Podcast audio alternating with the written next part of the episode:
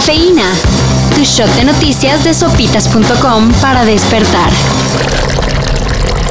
A más de 24 horas de lo que sucedió en la línea 12 del metro de la CDMX, La jefa de gobierno, Claudia Sheinbaum, informó que una empresa internacional se encargará de realizar los peritajes correspondientes. por su parte, la Fiscalía General de Justicia, Abrió una carpeta de investigación por los delitos de homicidio y daño a la propiedad. hasta ayer por la noche, en el micrositio hospitalizadosmetro.cdmx.gov.mx, Se tenían contabilizadas 23 defunciones 68 heridos y 24 personas aún sin localizar.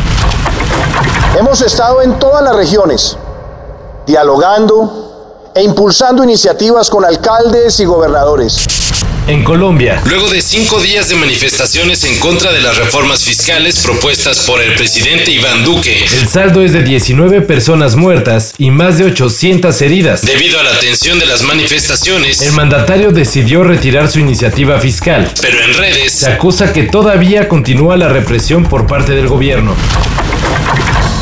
Los Red Hot Chili Peppers se suman a la lista de artistas que han decidido vender todo su catálogo musical.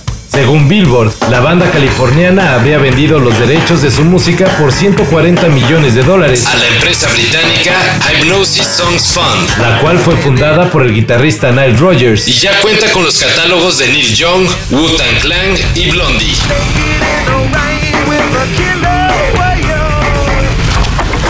Arranca Phil Foden, acompaña a Bernardo y del otro lado a toda velocidad Marés.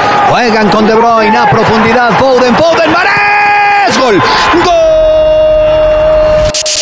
El Manchester City se convirtió en el primer finalista de la Champions. El equipo dirigido por Pep Guardiola, No tuvo ningún problema para barrer con el PSG. que poco pudo hacer para remontar el marcador. Al final la llave quedó 4-1 en el global. Hoy se define al otro finalista en el duelo Real Madrid contra Chelsea.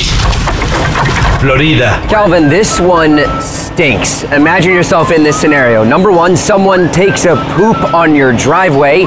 And number two, you have to clean it up yourself.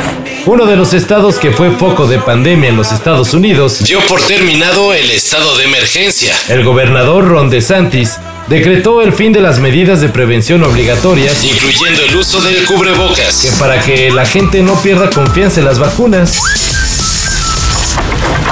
Para y mayor información, en sopitas.com.